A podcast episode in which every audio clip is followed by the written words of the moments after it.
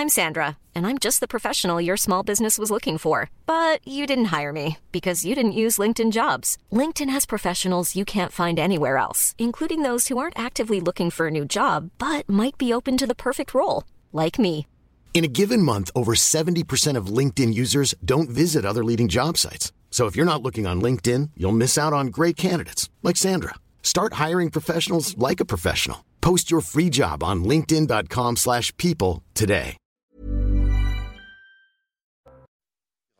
Bonjour à tous. Véronique Jacquier, Louis de Ragnel, Jean-Loup Bonamy et Jérôme Béglé sont avec nous. On va bien sûr parler de ce nouveau jour de grève, des réquisitions, de la difficulté que nous avons pour euh, nous ravitailler. Mais je voudrais qu'on commence d'abord par cet étonnant clip. hein. Euh, Le ministère de la Défense ukrainienne a publié une étrange vidéo sur la musique de Serge Gainsbourg et Jane Birkin. Vous l'avez vu, non? Vous avez vu ce Avec Isabelle Adjani, je crois même. Alors, c'est sur la chanson Je t'aime moi non plus, qui est sublime, et l'Ukraine a remercié la France d'avoir envoyé des pièces d'artillerie. Euh, mais si vous voulez vraiment gagner nos cœurs, rien ne vaut de l'artillerie de 155 mm autopropulsée, hautement mobile, peut-on lire. Sous-entendu, des canons César. Je ne sais pas si c'est une bonne chose pour euh, les Français euh, d'être ainsi célébrés en Ukraine euh, par le Volodymyr Zelensky. La vidéo a été publiée sur le compte Twitter du ministère de la Défense ukrainien. Elle a fait 41 secondes dans laquelle on voit la ville de Paris, un coucher de soleil ou encore Emmanuel Macron et M. Zelensky. Alors voyons cette vidéo parce que c'est vrai que elle est très frappante pour le coup, très étonnante par la chanson également qui est proposée.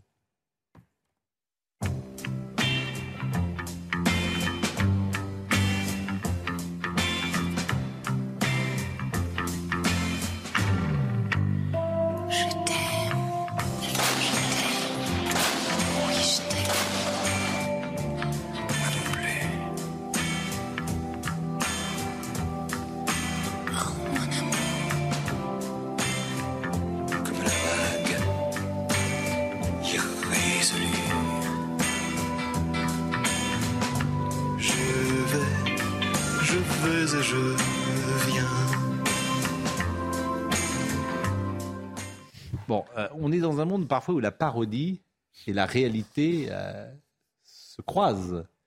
C'est quand même très étonnant, convenez-en. D'abord, je t'aime moi non plus, c'est étrange C'est comme message, parce que c'est je t'aime, je t'aime, euh, mais je t'aime moi non plus entre l'Ukraine et la France. C'est un message étrange. ah, c'est pas étrange, c'est qu'ils veulent plus d'armes. Je t'aime parce que tu nous livres des armes, moi non plus parce que tu ne m'en donnes pas assez, donc donne-moi en plus. Oui, je t'aime, oui. moi non plus. Oui. Moi, je vois des choses plus simples. D'abord, je pense que euh, Zelensky et l'Ukraine sont des génies de la communication depuis le début. Le treillis, le machin, ils font, ils ont pas, il n'a pas fait de faute jusque-là. Bon, Deuxièmement, cette guerre, c'est devenu un showroom à ciel ouvert pour tous les euh, vendeurs d'armes du monde entier. Dire que je t'envoie mes, mes, mes chars Tartampion, mes canons César, mes hélicoptères Tartemol, et puis comme ça, les autres pays non alignés voient que c'est des armes efficaces et on les vend. Bon. Troisièmement, effectivement, je pense que quand on envoie livre des armes à quelqu'un, le mieux c'est que cette personne ne dise pas euh, ce qu'elle a reçu. C'est un peu étrange qu'on soit outé comme ça, l'air de dire grâce à vous, on a pu balancer X hélicoptères et avions. La France ne serait, pour en livrer plus. la France Ouais. ne serait qu'en 11e position pour le soutien militaire à l'Ukraine avec 263 233 millions d'euros d'aide depuis 2022. Les États-Unis ont donné 25 milliards d'euros. 4 milliards pour le Royaume-Uni, 1,8 milliard pour la Pologne et 1 milliard à peu près pour l'Allemagne. Et nous, on n'est que 223 millions d'euros, donc on est en 11e position. Bon, écoutez, je voulais vous proposer ce clip. Moi, je vais être un peu Madame Rabat-Joie, mais je trouve ça assez indécent. Il y a quand même euh, des morts côté ukrainien, il y a des morts côté euh, russe. Enfin, c'est une guerre. C'est une guerre en plus. Effectivement, il y a cette question de euh, on fait savoir ce que vous nous avez donné, mais enfin, fournir des armes à l'Ukraine, c'est quand même nourrir un conflit. Et on risque de le payer pendant des années si on rentre dans une guerre froide. Et là, ça va plus nous faire rigoler du tout. Donc moi, ce mode de communication ne me satisfait pas. Bon, les carburants. Selon laquelle les armes qu'on livre là-bas vont finir dans nos banlieues En plus, tard. en plus. Oui. Bah, c'est Mais euh, je- de la guerre des Balkans. hein. Je vous, je vous vois euh, me, me regarder d'un drôle d'air. Euh, ne sous-estimez pas cette possibilité. C'est que les armes de poing, en tout cas, je dis pas les canons César, mais certaines mitraillettes, certaines armes Le carburant. lourdes euh, se retrouvent euh, dans des endroits où on n'aimerait pas les Le voir. carburant, je ne sais pas si vous avez des voitures, si vous avez une difficulté. Oh oui. Vous avez, donc vous avez de l'essence. J'étais j'étais sur la jauge euh, juste avant la crise du carburant et j'ai pas fait le plein avant, donc je peux plus quitter Paris. Ah oui, donc là, vous ne roulez pas avec. Exactement. Ah non, non, Oui, parce que si vous êtes sur la jauge, vous pouvez, mais vous faites pas la queue, vous faites pas la file d'attente pour Ah, j'ai attendre. j'ai un peu de travail, là je peux pas en ce moment, mais Non, là, je le ferai un peu plus tard. Prenez 2-3 heures et puis Oui, euh, vous allez. euh, Alors, ce qui est étonnant, c'est que les réquisitions, on imaginait que ça puisse être une bonne solution. Pas du tout. C'est-à-dire que maintenant, il y a un risque d'enflammer euh, peut-être euh, le, la contestation. Donc, je vous propose de voir le sujet d'Adrien Spiteri. La grève continue, et non seulement elle continue, mais d'autres secteurs, en tout cas d'autres raffineries, sont entrés en grève. On a tenté de rencontrer plusieurs fois la direction. À Port-Jérôme, les réquisitions commencent. La réquisition d'Elisabeth Borne vient d'être mise en œuvre chez Mobile. Quatre salariés du groupe américain sont concernés et ne comptent pas se laisser faire. La Fédération nationale des industries chimiques va euh, contester euh, cette réquisition préfectorale. Une atteinte au droit de grève pour le secrétaire général de la CGT. On est euh, obligé de réagir. On est obligé de réagir. Le droit de grève, c'est un droit international. Beaucoup, malheureusement, de travailleurs et de travailleuses dans le monde aimeraient bien pouvoir bénéficier du droit de grève. Les grèves ont été reconduites ce mercredi, soutenues par une partie de la gauche présente sur place. S'il y a des gens qui bloquent le pays aujourd'hui, ce ne sont pas les grévistes, mais c'est bien et bien ce gouvernement qui refuse l'augmentation des salaires, qui refuse la taxation des super profits. Si le groupe Total n'est pas encore concerné par la réquisition, les mouvements de grève s'accentuent comme ici dans la raffinerie de Donge. Depuis ce matin, 5h30, euh, il n'y a plus aucune goutte de carburant qui sort de la raffinerie, euh, ni par pipe, ni par wagon, ni par euh, camion, ni par bateau. Sur les huit raffineries que compte la France métropolitaine, six sont totalement ou partiellement affectées par le mouvement social. Conséquence, près d'un tiers des stations-service manquent de carburant. Et on a vu la récupération politique, notamment Mme Panot qui est allée sur place au Havre. Euh, elle n'a pas fait d'ailleurs euh, forcément. Euh, elle n'a pas fait un triomphe. Le hein. triomphe qu'elle attendait peut-être. Le groupe Total Énergie a reçu individuellement les syndicats représentatifs cet après-midi. La rencontre s'est faite à 14h au siège du groupe à la Défense à Paris. La direction de Total avait d'abord demandé la levée des blocages pour recevoir les syndicats de la CGT. Avant de se raviser, comme toujours, ce n'est qu'un rapport de force, le secrétaire CGT de Total Énergie Europe, Thierry Dufresne, a accepté ce premier rendez-vous euh, depuis la grève. Il a indiqué que la direction avait refusé leur demande d'augmentation de salaire de 10%. Bon, qu'est-ce qui va se passer? Euh, la réquisition, est-ce qu'elle est, est, efficace, même si elle peut contaminer? Pas du tout. Elle n'est même pas efficace techniquement. attendez, de quoi on parle? Hier, beaucoup de Français espèrent que le gouvernement va enfin agir pour libérer les stocks, les dépôts de carburant et les raffineries. Le mot est prononcé par Elisabeth Borne à l'Assemblée nationale, réquisition. Tout le monde se dit, ça y est, génial, en tout cas pour ceux qui espèrent euh, pouvoir faire des pleins d'essence, ça y est, le problème est réglé. Sauf qu'après, euh, le diable se trouve toujours dans les détails. Réquisition, mais de qui et combien de personnes euh, Quand? Il s'agit de réquisitionner au total pour toute la France quatre personnes, deux personnes pour aujourd'hui, deux personnes pour demain quatre personnes pour toute la France. Et pourquoi? Et, Mais qu'est-ce qui va se passer? Non, mais pourquoi les gens comprennent pas? Ces personnes vont faire quoi en fait Elles vont donc. Euh... Mais pourquoi que quatre personnes? Pourquoi on parce, parce, que en fait, le droit de grève, parce que le droit de grève, euh, pour le moment, et le gouvernement est très attentif à ne pas se faire casser euh, ces arrêts, ces réquisitions. Et en fait, le droit de grève, euh, normalement, il y a une petite exception qui permet en fait d'assurer le service minimum. Ces quatre personnes vont assurer ce qu'on appelle le service minimum, ce qui permettra de distribuer de l'essence pour la police, la gendarmerie, les pompiers. Et en gros, que les Français sachent euh, que les choses soient très claires, euh, cette essence qui sera libérée n'ira pas aux Français, n'ira pas à vous, n'ira pas. Ces quatre personnes, c'est pour, c'est dans chaque raffinerie. C'est pour ouvrir. Non, non, pour la raffinerie. Seule. Attendez, Pascal, on parle de une raffinerie. Donc, la réquisition, ce n'est que au Havre pour en le Normandie. Moment. Exactement. C'est la seule qui est réquisitionnée. C'est la seule pour toute la France, et donc ça permet, et ça n'aura aucun impact chez les Français. Le problème, c'est que le gouvernement a brandi la menace de la réquisition. Mmh. Ça soulage plein de gens, mais ils sont très déçus puisqu'en fait, ça ne change rien à leur quotidien. Et de l'autre côté, vous avez les syndicats qui n'attendaient qu'une seule chose, c'est que la réquisition soit brandie. Du coup, là, la grève est en train de s'étendre partout. Après l'annonce des réquisitions qui ne produiront donc aucun effet, eh bien, ça, ça s'est contaminé à d'autres raffineries. Et même maintenant, euh, on a appris ça ce soir, il y a euh, quatre réacteurs nucléaires qui oui. sont visés par des mouvements Exactement. sociaux. Des mouvements de solidarité, de grève, effectivement, risque, de alors, CGT nucléaire. Alors, et le risque, c'est que de contaminer tous les secteurs parce de, que pour le moment, de la France. Pour le moment, tout le monde dit pour euh, les centrales EDF, il n'y a pas de risque de rupture capacitaire. C'est exactement ce qu'on nous disait il y a dix jours pour ouais. le carburant.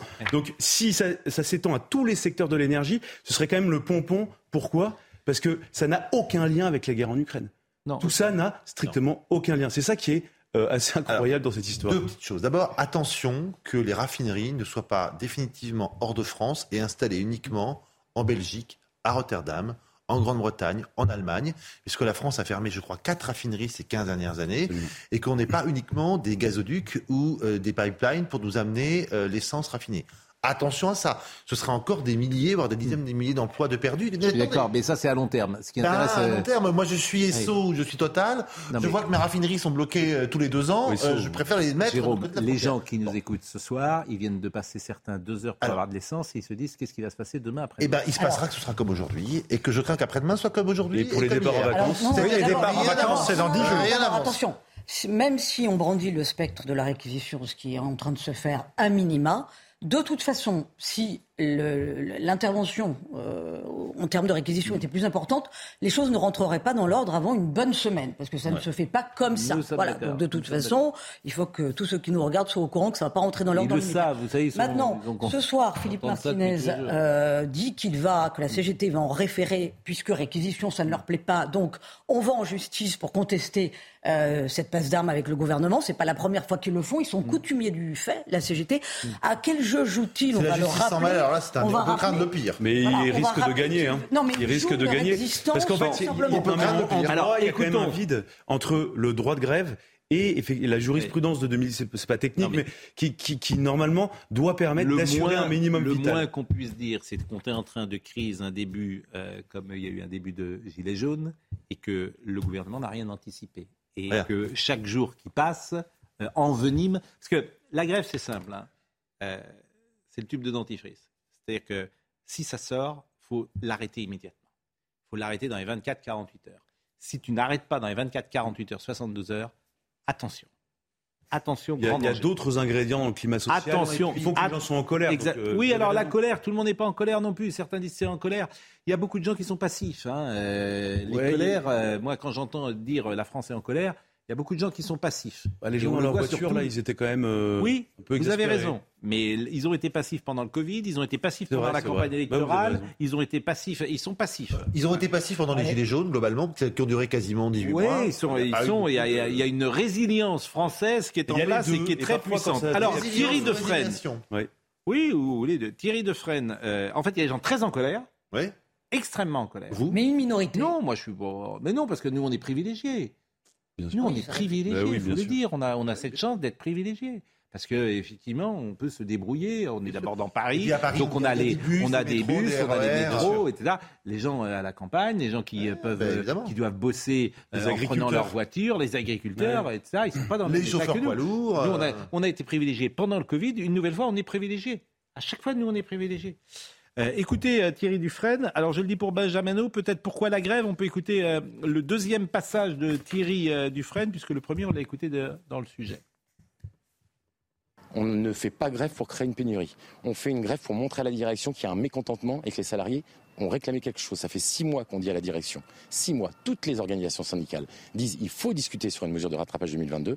On a eu systématiquement des fins de non-recevoir. On a fait 24 heures de grève en juin, 24 heures de grève en juillet. C'est-à-dire des grèves qui n'ont paralysé rien du tout, mais qui ont montré la détermination des grévistes à la direction. Malgré ça, la direction a refusé de discuter. C'est elle qui nous a amenés vers cette situation de grève reconductible, qui est en fait un moyen ultime. C'est le dernier le recours qui sert aux salariés pour exprimer leur mécontentement. L'attitude de la CGT jusqu'au boutiste, on peut la condamner. Mais globalement, ce que j'entends autour de moi, c'est qu'une société qui pr- produit 18 milliards de résultats dans le monde, dont deux euh, en France, qui euh, donne 8 milliards aux actionnaires et 9 milliards aux salariés, j'entends globalement que cette société peut faire un effort pour ses salariés. Alors, est-ce une- un salaire qu'on est-ce euh, a une prime exceptionnelle qui est donnée? Mais j'entends ça, je ne peux pas vous dire déjà autre 20 chose. centimes de ristourne par litre sur le, le carburant Non, vendu. parle pour les salariés. Oui, mais attendez, on peut Non, pas leur demander à la fois de, non, mais de- de attendez. faire des cadeaux à droite et à Pascal. gauche. Bah, vu leurs bénéfices, Alors, on peut leur demander. je- J'entends, j'entends quand. Alors, Monsieur Pouyannet, qui a augmenté son euh, salaire de 52% en 2021. C'est vrai qu'il l'avait baissé, on ne le dit pas d'ailleurs en 2020. Oui, on ne le dit pas. Mais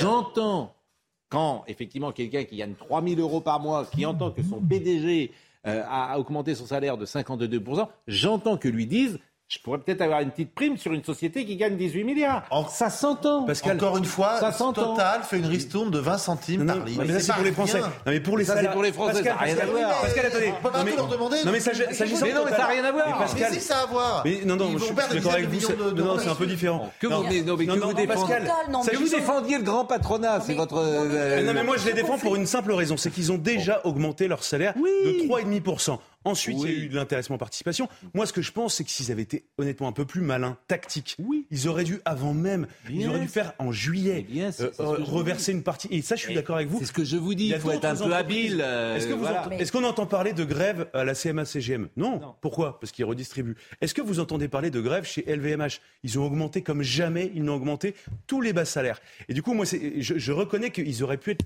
plus tacticiens, plus fins. Mais ensuite, tous les Français qui ne sont n'ont pas une augmentation à la hauteur de l'inflation sont pas en droit d'exiger de leurs autre- entreprises. mais- mais parce ça, que c'est ce c'est qu'ils autre- demandent. mais Ils ça, disent c'est- l'inflation est à mais- 7, moi je veux plus 7. Ça, c'est autre chose. Les entreprises qui marchent mal, je leur demande pas. Là, on est sur des entreprises qui gagnent particulièrement euh, bien, euh, si j'ose dire, Non, leur vie. Vous avez quand même, euh, on, a, on a donné les salaires des salariés de Total Energy euh, qui sont à qui sont quand même à 5 000 euros. Non, euh, on a dit que ces chiffres ils sont- n'étaient pas bah, exacts. Ils ont une prime d'intéressement et de Mais ils sont participation. pas tous à de 5 000 euros, mais en gros, ils sont à 759 3 000, euros par 3 500 euros sûrs. Ils ont quand déjà même- un excellent attendez, plus par rapport à bien des salariés de France, Oui. par rapport à- aux artisans, par rapport à, à tous ces auto-entrepreneurs, mais c'est indécent ce qu'ils nous disent. Pardonnez-moi, le salaire médian des Français, c'est 2300 euros.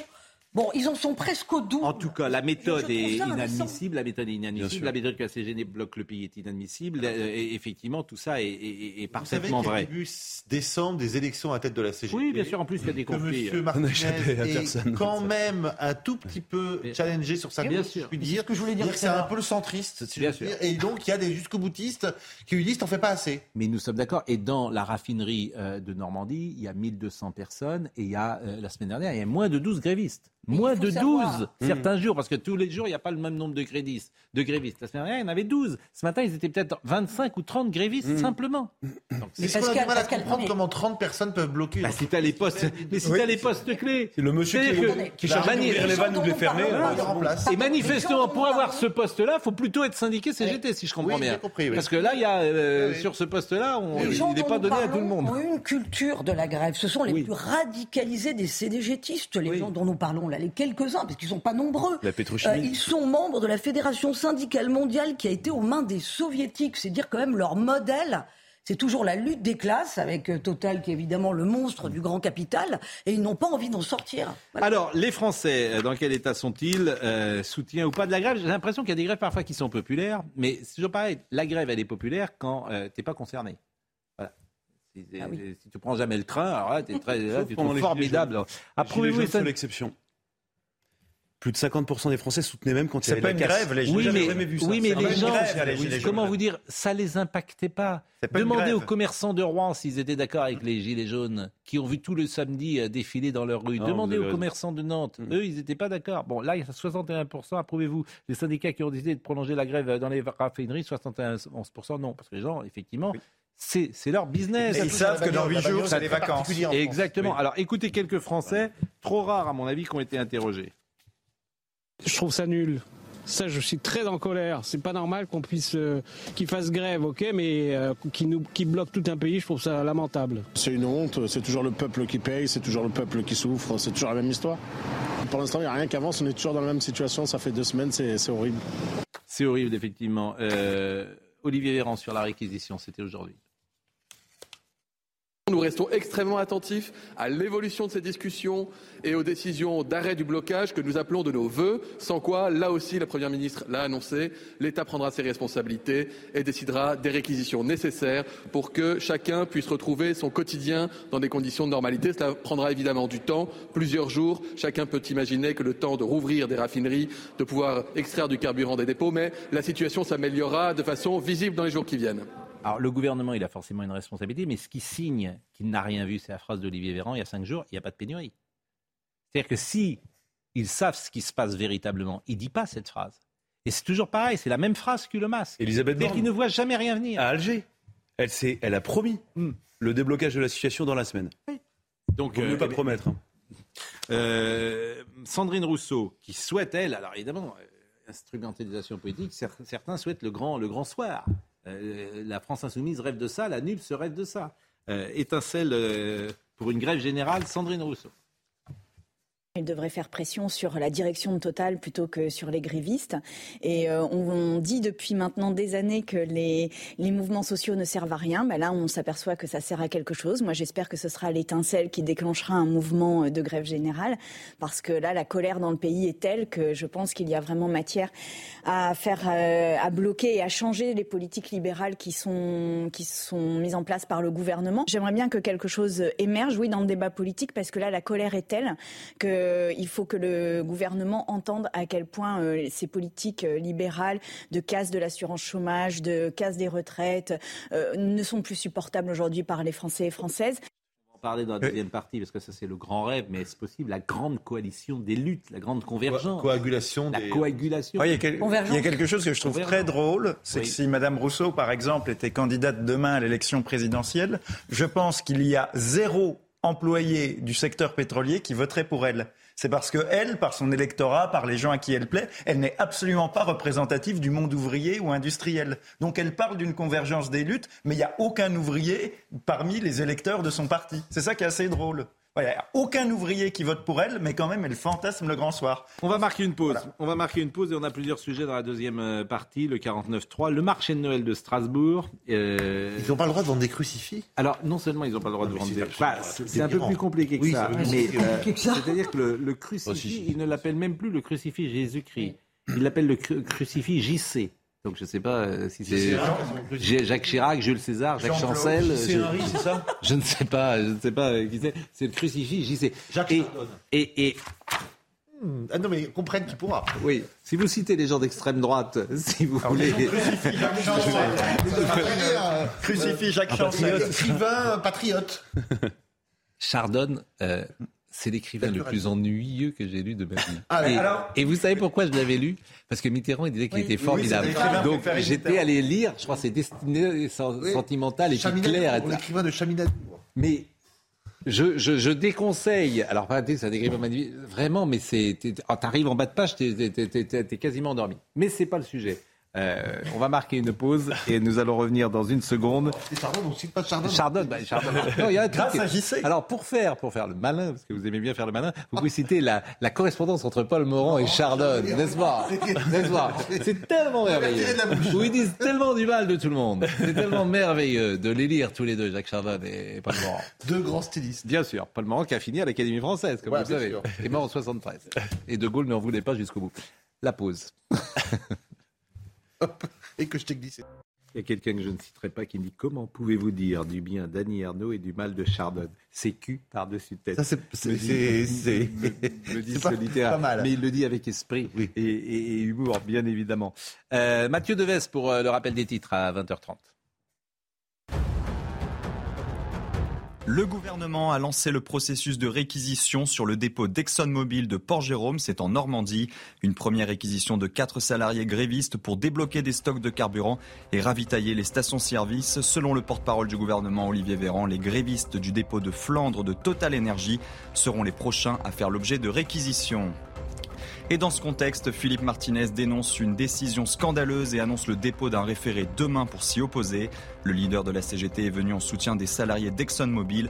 La grève se poursuit, y compris chez Total Energy, faute d'avancées sur les négociations salariales. Et dans les Bouches-du-Rhône, l'antenne départementale de la CGT menace d'appeler à la mobilisation générale à la première réquisition. La ville de Paris vote la fin de la publicité lumineuse la nuit. Dès le 1er décembre, ces sources d'éclairage devront être éteintes entre 23h45 et 6h du matin. L'initiative vient des élus écologistes. Elle devance un décret gouvernemental publié début octobre. Il prévoit la fin de la publicité lumineuse sur tout le territoire à partir du 1er juin 2023. C'est pas absurde, mais il y a des effets collatéraux. C'est-à-dire que vous allez avoir des villes dans le noir. Euh, Bah, Il y a un éclairage public, normalement. Oui, je suis d'accord avec vous, mais quand vous allez avoir des villes dans le noir, avec la sécurité qu'il y a dans les villes de France, c'est bien content parfois que les magasins soient allumés, si vous me permettez.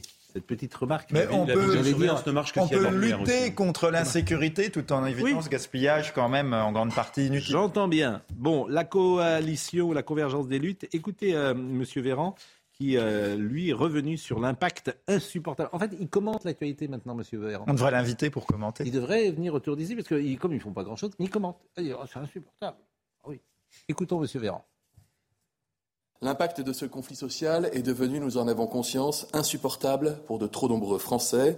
Certains sont empêchés d'aller travailler, d'emmener leurs enfants à l'école, de faire leurs courses, parfois de se soigner. L'impact peut aussi concerner les agriculteurs avec des retards dans les semis ou dans les récoltes. Et nous excluons évidemment que tout cela puisse avoir un impact sur le pouvoir d'achat in fine des Français. Dans ce contexte qui reste donc bloqué, la Première ministre a décidé, après que nous en ayons alerté chacun, de débloquer le centre de dépôt de carburant de Port-Jérôme en Normandie, avec des réquisitions qui sont en cours et qui seront effectives à compter de ce jour. Commente. Je pense qu'un. Il commente, c'est bien. Avec des phrases assez mal construites d'ailleurs. Ah oui, mais bon, ça, on revient même pas sur le français, mais c'est aussi un problème. Hmm. Si on se dit les choses, de parler en s'exprimant euh, avec trois fautes de français. Oui, et dans des phrases bancales. Euh, C'est aussi un problème. Bon, faut lui expliquer la règle après après que, par exemple. Mais bon, on n'en est plus là. on n'en est plus là. On n'en est plus là. monte. Non, mais on n'en est plus là. Bon, voilà. Ils, ont- ils sa- ils saccagent tout, donc ils saccagent aussi la langue Plus française. prosaïquement, je pense que dans un, dans un instant où tous les ministres parlent à tort et à travers, un porte-parole du gouvernement ne sert plus à rien. Parce que aller faire. Non mais vous vous, vous vous souvenez de. Un Premier ministre non plus. hein. Non, Je, me- je voudrais que vous me disiez qui sert à quelque chose. Non, mais ça on m'intéresserait. est, on est dans, la, dans d'un tel excès de communication. Chaque ministre parlant à tort ou à travers le matin et l'après-midi et le soir pour expliquer ce qu'il a fait, ce qu'il va faire, ce qu'il pourrait faire, ce qu'il aurait pu faire, ce qu'il n'a pas fait finalement, qu'on va pas en plus rajouter un porte-parole du gouvernement qui est censé dominer tous les sujets, mais qui nous fait un commentaire effectivement d'actualité euh, façon café du commerce, façon hors des pro 3. Euh, En moins Mais bien. attendez, Non, les attaques personnelles. Mais je, mais- mais- ne me comparez pas, si vous voulez, mais, mais vous êtes très désobligeant. Dit Je veux dire.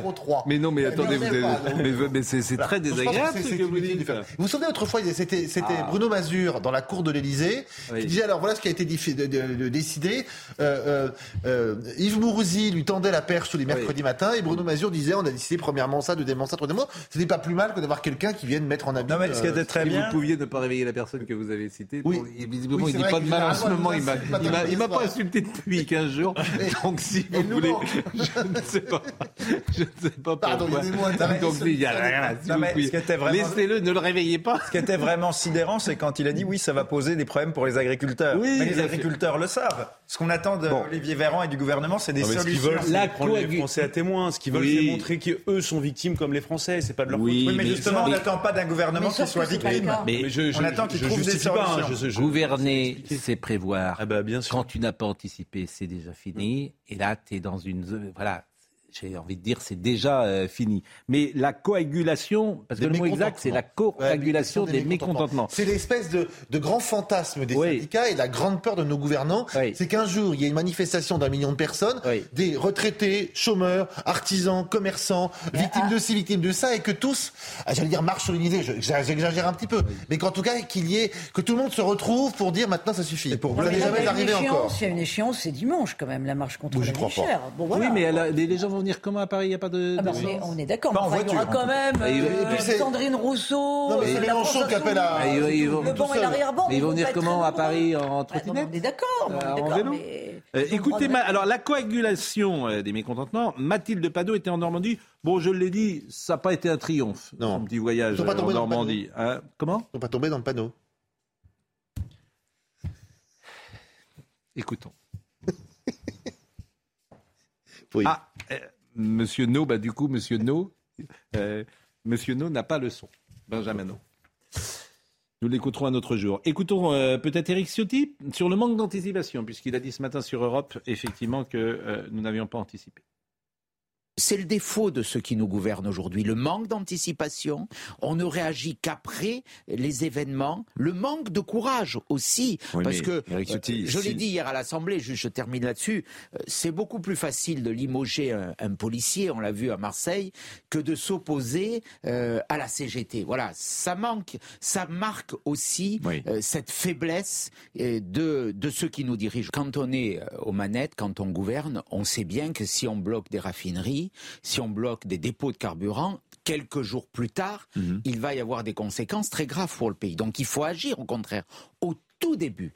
Euh, Moi, je me rappelle, euh, c'était du temps de Nicolas Sarkozy d'ailleurs, il y avait eu l'annonce d'une grève des routiers. Le, le seul fait d'annoncer que s'il y avait des barrages routiers, on supprimerait euh, les permis de conduire, ça avait tout de suite réglé les choses. Donc, euh, il faut de la fermeté, il faut de l'autorité. On ne peut pas laisser le pays bloqué.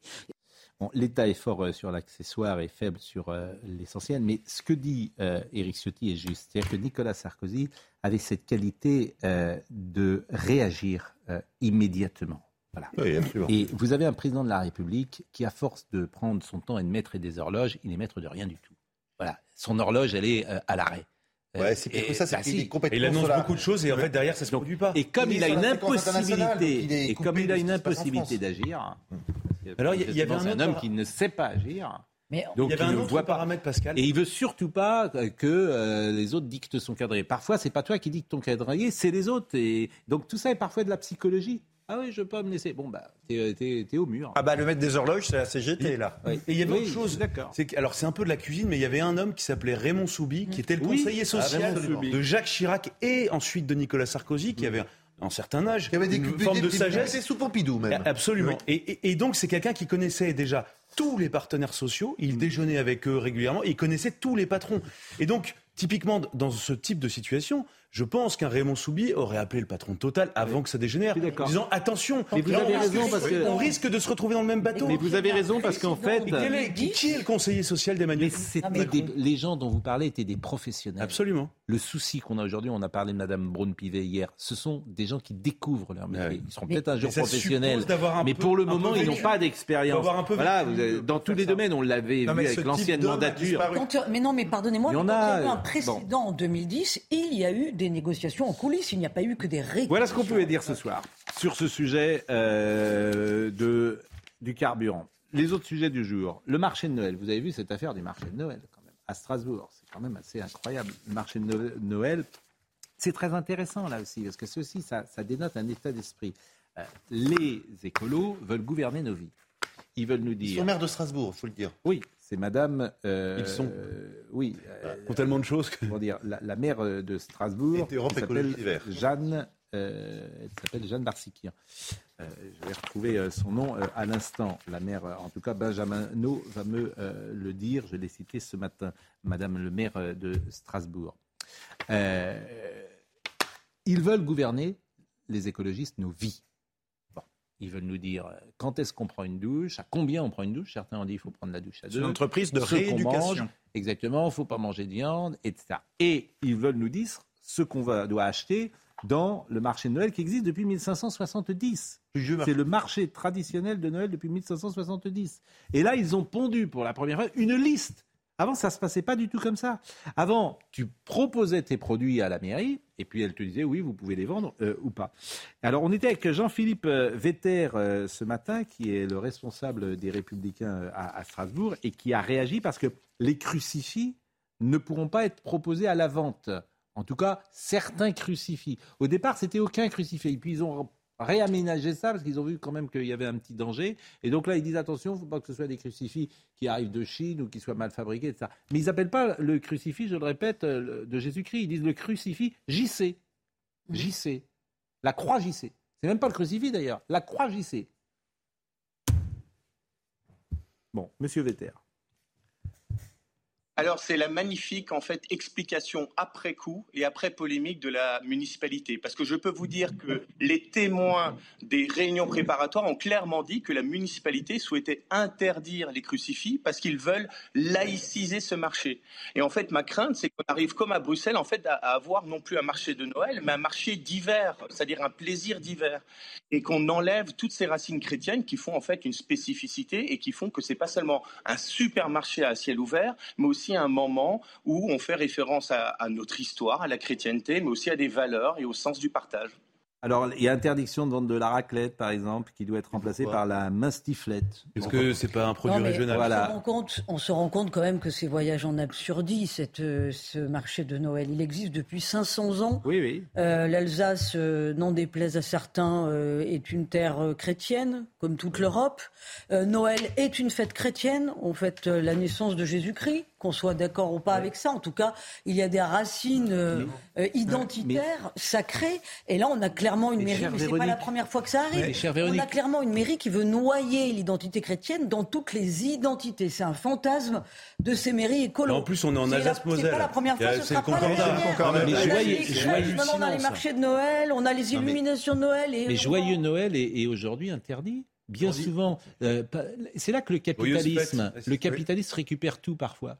Le capitalisme, il récupère tout et il interdit parfois de dire joyeux Noël. Il va dire joyeuses fêtes, De joyeuses fêtes d- d'hiver ou Non, des choses bien comme entendu, ça. Mais même cet hiver, vous allez voir qu'on va avoir la disparition de certaines illuminations de Noël au nom des Ouais, économies moi, il y a quelque chose, je suis un peu Mais enfin, il surpris. faut être un petit peu lumineux, il faut avoir un petit peu de lumière autre que euh, ce qui a trait. Mais les gens ont voté pour Madame Barcy. Moi, je suis un petit peu surpris. Les gens, ont les gens, ont oui, ben, savaient pas que euh, c'était- Alors, on n'est pas riche que d'argent, on n'est pas riche que d'économie, on est riche quand même d'autre chose. Véronique, euh, c'est Là, on est dans des questions civilisationnelles, on le sait tous très bien. Véronique, euh, aujourd'hui, euh, en 50 ans, euh, l'Église de Rome s'est effondrée. Elle a d'ailleurs une part de responsabilité, pour tout vous dire. Oui. Et, euh, Ah, mais- Mais qu'on le veuille ou non. Sûr. Mais hélas, la elle France s'est est effondrée. chrétienne. La France Mais- est chrétienne. La République est laïque, mais la France est réellement chrétienne. Eh, Et eh. encore plus en Alsace-Moselle. Non, mais Mais on est à voyez- Strasbourg. quand vous voyez la- la Strasbourg qui. On est encore sous le régime du Concordat. Non, mais vous vous, vous rendez J'entends bien que, que nos racines, C'est une négation soi-même, mais une- j'entends bien, j'entends tout ce que vous dites. On se coupe les jambes, on Et- se coupe les Mais j'entends tout ce que vous dites et je regrette que le capitalisme parfois euh, récupère Mais- ça. Ah ben, on est entièrement Il d'accord. récupère, il récupère tout, il récupère même la religion woke. Euh, Donc, ouais. Et dans les entreprises, dans les entreprises, euh, on dit parfois aujourd'hui, attention, il faut que vous appreniez à vous conduire comme ça, que vous preniez comme ça. Bientôt, on te dira, tu peux pas venir dans l'entreprise avec une croix, euh, peut-être euh, catholique, etc. Parce que c'est ça le capitalisme. soi-même. Alors, moi, je- et l'entreprise récupère C'est le- tout. l'ultralibéralisme poussé à l'extrême, ça. Exactement. Alors moi, je suis un petit peu surpris parce que je me souviens, votre amie, la, la, la maire de Strasbourg, dont on ne se rappelait plus le nom, on en a Jeanne même- Voilà, on en a quand même parlé il y a quelques mois. Je me souviens, on était venu sur ce plateau il y a quelques mois et on parlait de l'attitude extrêmement complaisante de la mairie de- de Strasbourg sur le- la, la construction de la grande mosquée de Strasbourg, soutenue par M. Erdogan, et on disait à quel point la mairie de Strasbourg se montrait complaisante sur le sujet. Alors je suis un peu surpris, il faut laïciser le marché de Noël quand c'est vendre le fameux crucifix JC. ça n'a rien à voir. Alors là, c'est un scandale. Mais Mais C'est la culture et la culture prévaut sur le droit. Mais c'est la coutume. mosquée Il frères faut- musulmans. Certains a- sont en guerre contre notre Oui, culture, contre notre histoire, contre nos racines, et notamment souvent. Laissez-nous nos la- traditions, c'est la- tout. la- L'Europe Écologie des Verts et l'extrême gauche qui veut, c'est la déconstruction qui est en place depuis 50 ans en France. Voilà, ils veulent détruire ce que vous êtes. Vous êtes rigolo. Bah oui. Ils ne vous aiment pas. Bien vous êtes blanc, vous êtes euh, euh, comment dire, Homme, de déjà pour culture. Vous êtes, vous êtes un homme, vous êtes de culture euh, chrétienne, etc. Ce- vous n'êtes pas dans les concepts du jour. Vous êtes français, quoi. Et vous êtes... Ils n'ont pas l'air de quotidien. en fait. Bon, Quotidien. enfin, de là à interdire la vente des serre-têtes et des parapluies, excusez-moi. Je... Et surtout, et les, les- surtout, les bras m'en tombent, les bras m'en tombent. C'est juste de la bêtise Et absolue. même la tartiflette, mais- qu'est-ce et que ça, peut leur foutre qu'on bouffe une tartiflette Bon. Et surtout- masse- L'émission quotidienne. L'émission, l'émission, l'émission Parce que nous, on réagit désormais. L'émission, ce qu'a fait l'émission de quotidien hier, c'est d'une malhonnêteté Oui. inouïe vis-à-vis de notre amie Brigitte Millot.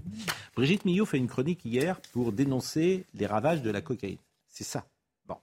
Et euh, quotidien extrait une phrase de Brigitte Millot pour lui Totalement faire hors dire- contexte. pour lui faire dire l'exact contraire de ce qu'elle a dit. Ils sont habitués à faire ça. Moi, ils me l'ont fait avec euh, Karim Benzema, où j'avais fait une séquence, ils ont sorti une séquence qui disait l'exact contraire de toute la séquence que j'avais mise en place. Il a fallu que je fasse ré- réagir ça. Ces gens sont malhonnêtes, malhonnêtes.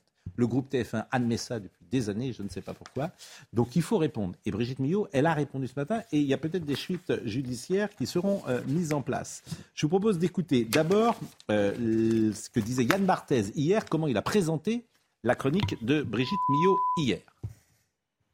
On a la dopamine. La dopamine, c'est plutôt le transmetteur du plaisir, du désir, de l'euphorie. Alors quand on voit ça, on peut se dire, bah, finalement, c'est sympa votre truc, ça, ça donne envie tout ça. Pas du tout. Et c'est là qu'elle aurait dû s'arrêter, mais elle a continué. Alors quand on voit ça, on peut se dire, bah, finalement, c'est sympa votre truc, ça, ça donne envie tout ça. Pas du tout. C'est sympa à petite dose. Mais nous retiendrons donc cette déclaration du médecin de CNews, la cocaïne.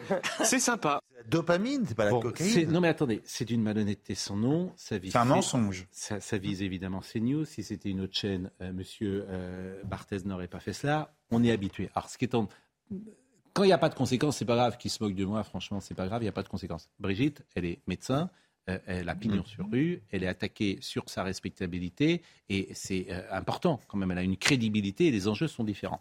Alors je vous propose de voir ce qu'a dit euh, hier Brigitte Millot et de revoir toute la phrase et le contexte puisqu'elle dit l'exact contraire de ce euh, qu'on l'accuse. Quand on a de la cocaïne, la cocaïne, c'est ce qui arrive en verre, en fluo, là. Quand on a la cocaïne, qu'est-ce qu'elle va faire? Elle va aller bloquer, fermer les portes du neurone émetteur. Donc, une fois qu'il aura envoyé toute sa dopamine, en fait, il ne va pas pouvoir retourner à la maison. Donc, on va se retrouver avec des espaces synaptiques, avec des ordres en permanence, en permanence, en permanence. Et ça, c'est terrible parce que notre cerveau, il n'est pas fait pour recevoir euh, des ordres en permanence, en permanence. Je vais vous montrer les principaux transmetteurs qui sont impliqués dans la cocaïne. On a la dopamine, dont on vient de parler. La dopamine, c'est plutôt le transmetteur normalement du plaisir, du désir, de l'euphorie. Euh, après, on a euh, la sérotonine qui va un peu temporiser tout ça, euh, mais qui est aussi l'hormone de la confiance en soi, enfin, le transmetteur de la confiance en soi, du bien-être. Et enfin, la noradrénaline, elle, c'est plutôt l'énergie Ouais. et l'éveil. Alors quand on voit ça, on peut se dire, bah, finalement, c'est sympa votre truc, ça, ça donne envie tout ça. Pas du tout. C'est sympa à petite dose. Mais quand il y en a plein, en permanence, eh bien tout ça, ça va se transformer sur des effets négatifs sur tout notre système. Euh, on va voir, ça va toucher le système neurologique. Et donc, de, ce petit truc sympa, ça va passer à de la parano, de la mégalo, des hallucinations, de l'agressivité, jusqu'à la destruction des neurones. Vous vous rendez compte le danger de ces gens-là qui vivent en, en toute impunité. C'est-à-dire que tu, tu fais dire à quelqu'un le contraire de ce qu'il a aura pas de sanction. oui. Mais mais il n'y aura pas de sanction. Et surtout dans l'espace médiatique, ces gens-là jouissent parfois d'une indulgence. D'une impunité. D'une impunité. Alors, j'ai quand même des gens de TF1 qui aujourd'hui m'ont appelé euh, et qui m'ont euh, fait passer des messages en disant comment TF1 a-t-il pu laisser depuis des années, des gens qui ont dirigé et qui dirigent encore cette chaîne, ont-ils laissé en roue libre Monsieur Barthez et ses amis je veux dire... Comment c'est passé de- dans ce sentiment de toute puissance Je veux dire deux choses. La première chose, c'est que non seulement l'extrait que vous avez montré était très intéressant, parce que non seulement c'est sorti de son contexte, mais c'est pas que sorti de son contexte, c'est coupé et monté. C'est-à-dire il une, il y a une première partie, coupure, deuxième partie, et on monte les, euh, pour changer le sujet euh, du verbe pour remplacer dopamine par cocaïne. Donc il y a un vrai travail de montage. On dirait, moi, on dirait. vous il y aura des suites judiciaires. hein. C'est Staline quand visiblement, il les personnages Brigitte, des photos. Brigitte réfléchit à des suites judiciaires. Alors, elle a raison. Et, c'est- et moi, fr- franchement, si euh, cette émission peut être condamnée et, et TF1, moi, Et ça- ensuite, vous savez, euh, moi, j'entends, Franchement, ça, euh, ça pourra me réjouir parce que je trouve que c'est malhonnête. On a, Peut savez, nous se tromper. savez, Je veux dire, tout le monde peut se tromper dans ce métier.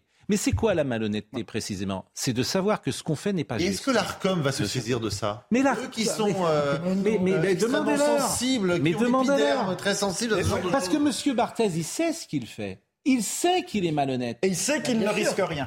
Et il sait sans doute qu'il ne risque rien. C'est ça que c'est des méthodes. mais euh, mais- c'est des moralement, en fait, moi je trouve, mais je suis d'accord avec vous, moi c'est moral. C'est-à-dire que quand délibérément vous savez que ce que vous dites est un mensonge, de la calomnie, bien sûr. et en plus, moi ce qui me gêne énormément, c'est montrons là du doigt et rayons tous ensemble. Et en- avec le ricanement permanent.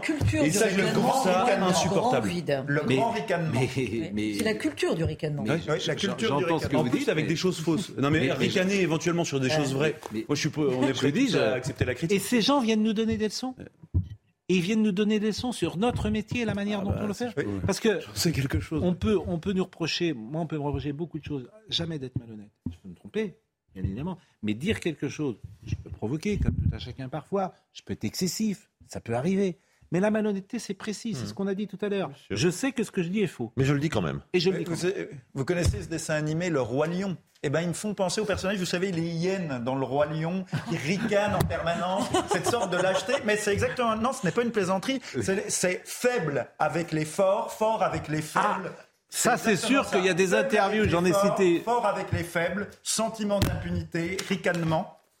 Et, et- et alors, euh, manifestement, euh, comment dire, ceux qui dirigent les, les- les ont laissés en, en- en roue libre. Il ne faut pas faire un, s'excuser, faire un communiqué. Mais jamais, euh, je, dire on a été allé je, trop loin. je vous répète, compris, je vous répète, je vous répète. Moi, j'ai eu cette affaire il y a six mois avec euh, Benzema où ils avaient sorti euh, Hum. une phrase de, de contexte. Ces gens-là ne s'excusent jamais, jamais. Donc c'est. Ah oui, il y a pas de sanction, Il n'y a pas de sanction. Benzema. Alors Brigitte, elle a dit un petit mot ce matin. Écoutez-la.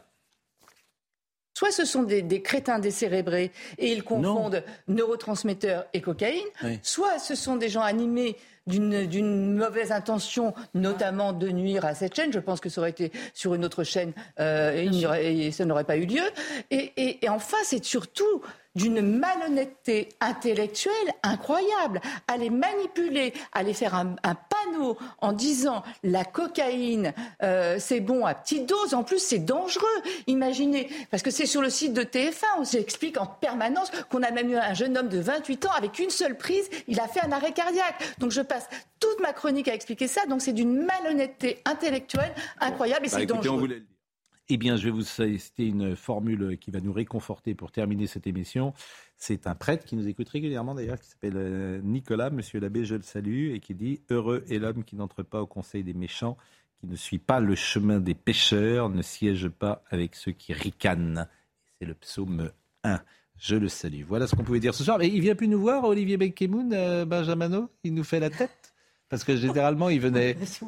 Il, il nous reste 50 secondes. Alors, Benjamin me dit oui, mais il va falloir euh, rendre. Genre, euh, il va falloir nous laisser maintenant, euh, monsieur. bah, vous saluerez monsieur euh, Benkemoun. Je le dis aux téléspectateurs. Si vous le voyez dans quelques instants, vous le saluerez de notre part. D'habitude, il, il vient nous dire bonjour. Euh, Laurent Capra était à la réalisation. Philippe était à la vision. Raphaël Lissac était au son. Merci à Benjamin No. Merci à Kylian. Salé, parce que celui-là, on le garde, il ne partira pas à Madrid. Et Marwan Sarr est avec nous euh, également. Donc je le remercie. Euh, L'ami Olivier dans une seconde et demain matin, nous nous retrouverons pour l'heure des Pro 1. Je précise qu'il n'y a pas d'heure de Pro 3, pas encore en tout cas. Et ne donnez pas des- cette idée à Monsieur Nedjar. Et il y a déjà deux heures des Pros. Donc euh, ça suffit. Merci et à demain matin.